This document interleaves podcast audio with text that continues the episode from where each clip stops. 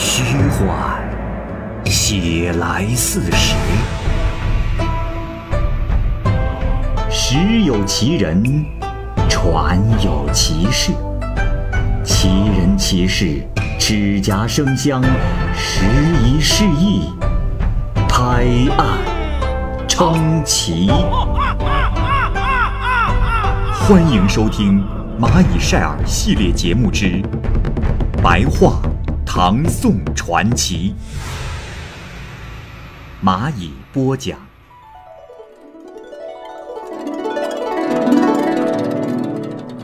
李行修，已故的谏议大夫李行修，娶江西观察处置使王仲舒的女儿为妻。王女德行高尚，端庄美好，行修像对宾客那样的尊重他。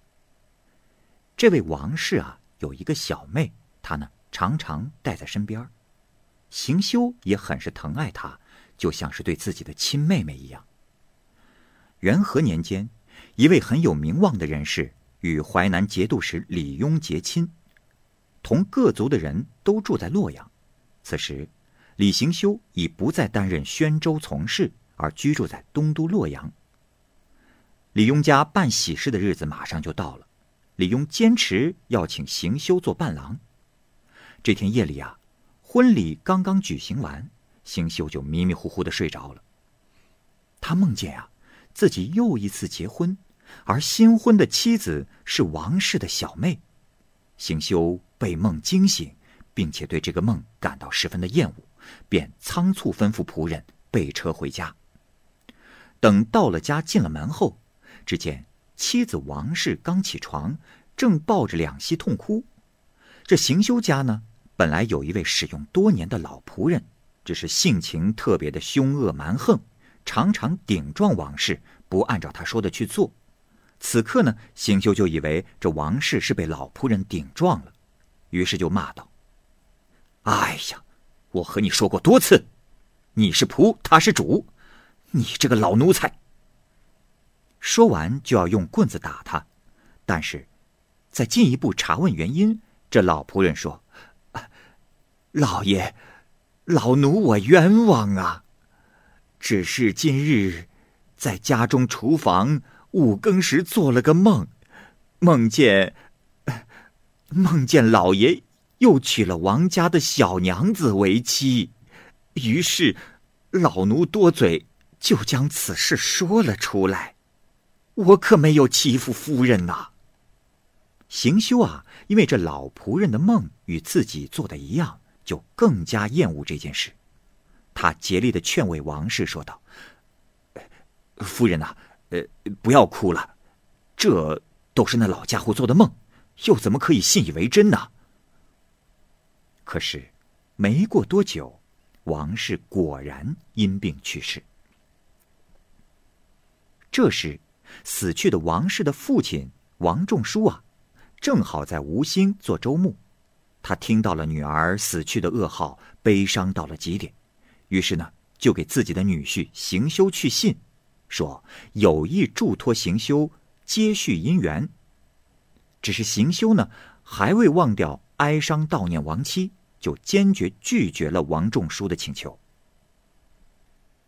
有一个叫做魏绥的秘书官，是原江陵长官尹伯玉的儿子。此人呢，有能够预知未来的本事，每次他所说的事情，都非常准确的发生。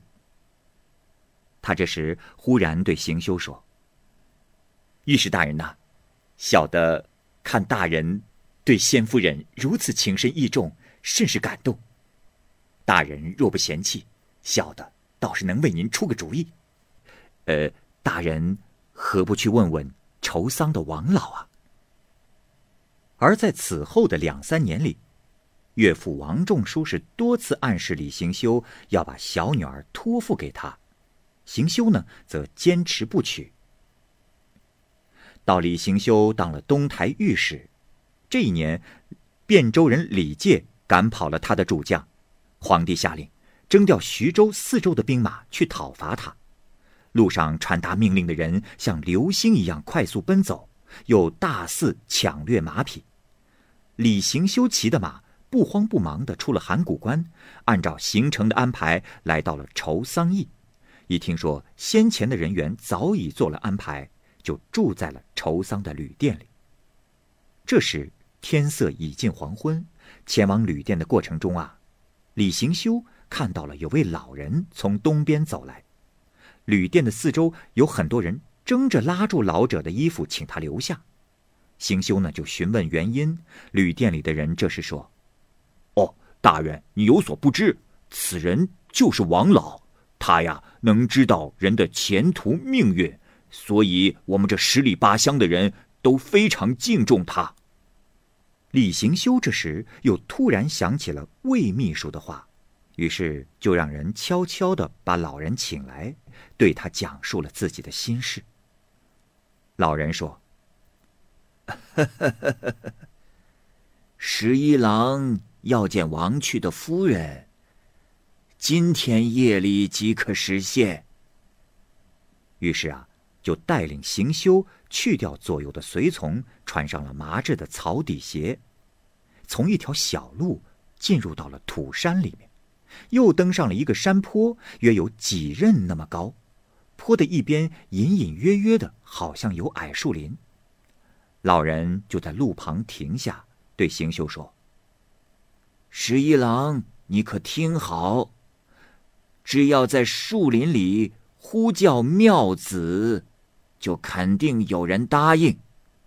有人答应后，你就说，传话给九娘子。”今夜呀，要暂时留着妙子，一同去看望我那死去的妻子。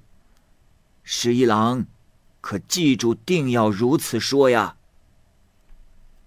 行修呢，就按照王老所教的那样，在树林里面呼唤，果然有人回应。于是行修呢，就把老人教给他的话传了进去。不一会儿，有个女子出来，年纪约有十五岁。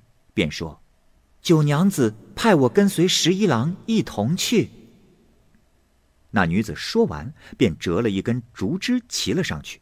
行修见到那竹枝跑起来，就像奔跑的马一样快。很快，那女子也给行修折了一根竹枝，也让他骑上。二人就一齐奔驰，向西南方向走了数十里的路程之后，突然到了一个地方。宫城高大艳丽，向前走，经过一个大宫殿，宫殿前有一个门。那女子说：“十一郎，你只要沿着西廊向正北走，从南边数第二个院子，就是贤夫人的居所。倘若十一郎在里面看见了什么，一定要快步走过，千万不要觉得怪异。”行修心中记住了女子的嘱托，就沿着西廊前走，看见红黄色的木幔里面灯很亮，那里面有横着的一寸多长的眼珠好几百。行修呢，一直按照女子所说的那样，很快走到了北廊，到了院里，果然看见了自己十几年前死去的一个丫头出来了。这丫头。走到行修的面前，施礼一拜，就送上了一个坐榻，说：“老爷，请你先坐下，娘子马上就出来了。”这李行修啊，以前曾害过肺病，王氏呢曾为李行修准备过治肺病的用皂荚煎的汤药。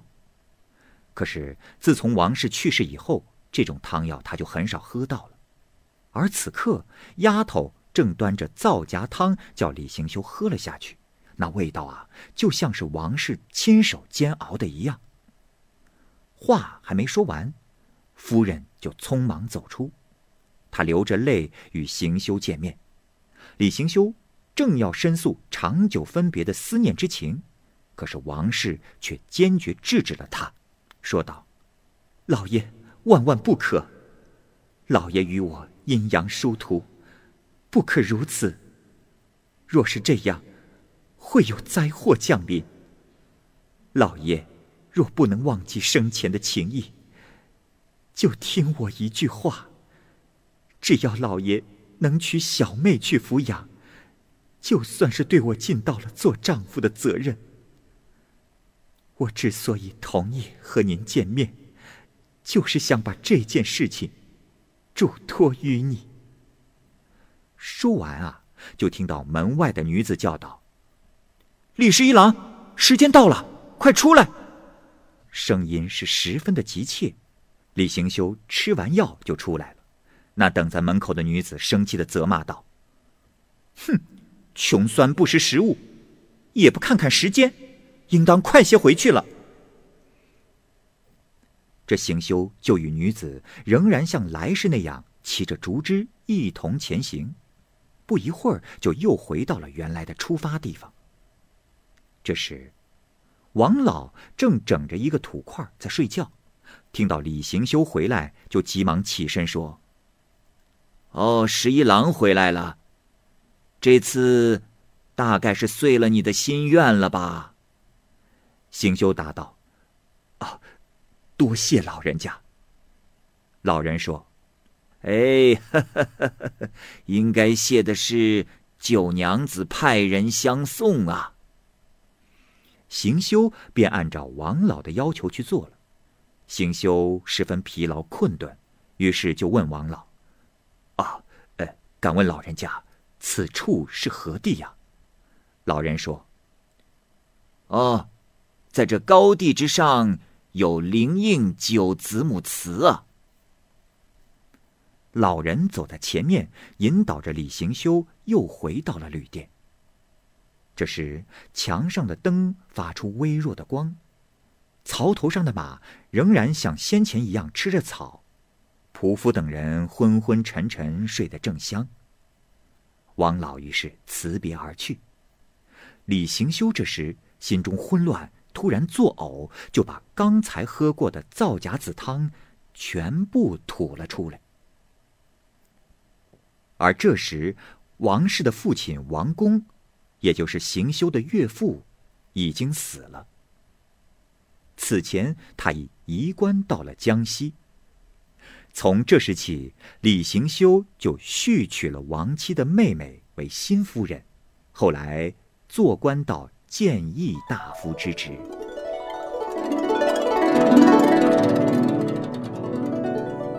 板桥三娘子。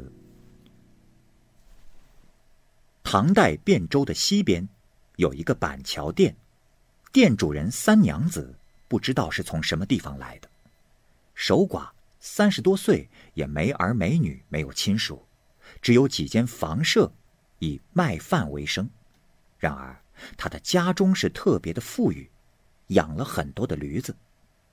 而来往的公司车辆啊，有的牲口走到这儿拉不动车了，他呢就贱价把这些驴子卖给车主，来解决他们的困难。大家都说他有德于人，所以远近的旅客。都愿意到他这里来住宿。唐宪宗元和年间，许州的客人赵继和将要到洛阳去，路过此地住宿。旅客们当中有先来的六七个人，都住在简易的床铺中。赵继和到后啊，住在最里边的一张床上，就紧挨着店主人房间的墙壁。不一会儿，三娘子给客人们准备了丰盛的饭菜。夜深时啊，还给客人送来了酒和菜，和客人们一起欢笑饮酒。赵继和呢，平时不饮酒，但也和他们一起说笑了一会儿。到了二更左右，各位客人喝醉了酒，又感到非常的疲倦，就躺下睡着了。三娘子呢，回到了自己的房中，关上了门，熄了灯。客人们这时都熟睡了。只有赵继和是翻来覆去的睡不着觉，这时就听见隔壁三娘子的屋子里发出了悉悉嗦嗦的声音，好像在挪动什么东西似的。赵继和无意中从墙壁的缝隙往那边看去，只见三娘子从盖着的器具下面取出来了灯，拨亮了，然后从一个装杂物的箱子里拿出了一副犁杖。还有一个木牛，一个木偶人，都有六七寸高，把它们放在了灶前，寒水喷了一下，那两个东西便行动了起来。小牧人呢，牵着木牛，套上了犁杖，于是就耕起床前的那块地来，来来去去的好几遍。三娘子这时又从箱子中拿出了一包荞麦子，交给小人种荞麦。不大会儿功夫，那荞麦便开花成熟了。这时又让小人儿收割打场，收获了有七八升的荞麦。然后又安好了一个小磨，磨成面粉，再让小人儿收进箱内，立即呢就用面做成了好几个烧饼。又过了一段时间，鸡叫了，这旅客们就要起床上路了。三娘子先起来，点着灯，把新做的烧饼放在饭桌之上，请旅客们吃早点。赵继和心中一动，就连忙告辞，假装开门就走了。其实啊，他是偷偷的藏在了门外偷看。只见客人们围着桌子吃烧饼，还没吃完，就全部倒在了地上，发出了驴叫的声音。转眼之间，这些人就都变成了驴子。三娘子就把这些驴全部赶到了殿后，又把他们的钱财物资啊全部收了起来。赵继和看到这样的事情。并没有告诉别人，这心中啊，只是暗暗的羡慕这种法术。就这样，又过了一个多月，赵继和从洛阳回来，快到板桥店的时候，就预先做好了荞麦烧饼，大小呢，同当时看见三娘子做的一样。等到了板桥店，就又住在这里。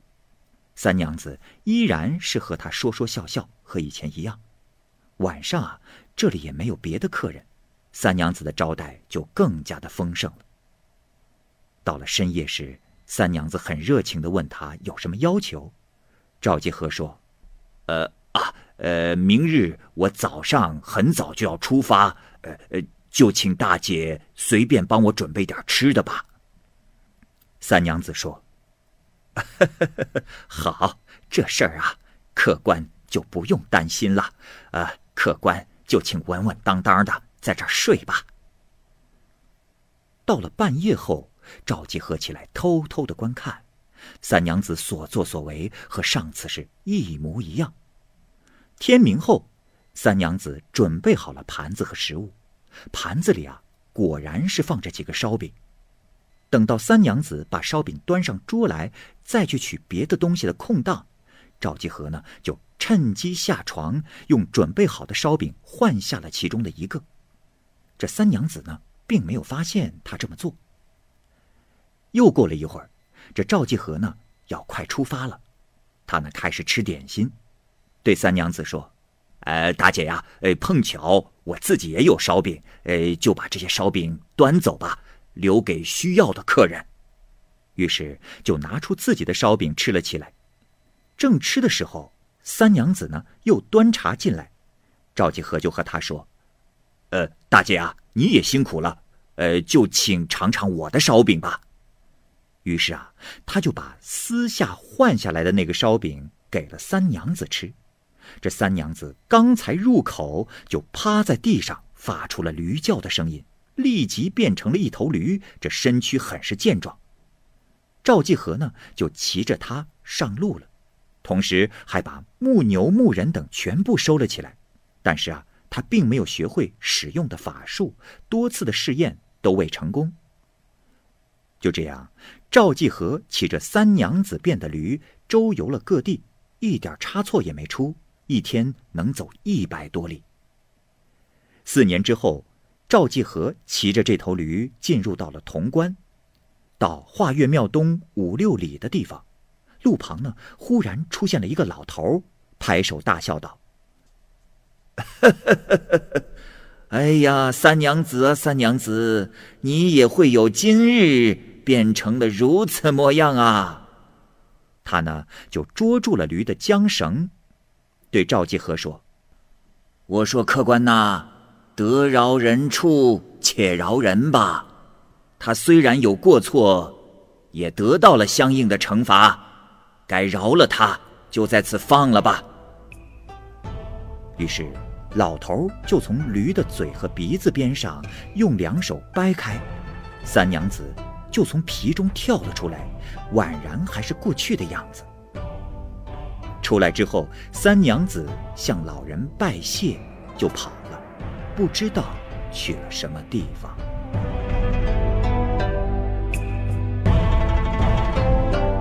好，由于时间的关系呢，本期白话唐宋传奇的故事就先讲述到这里。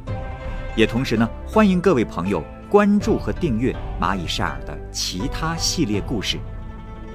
我是蚂蚁，我们下期节目见。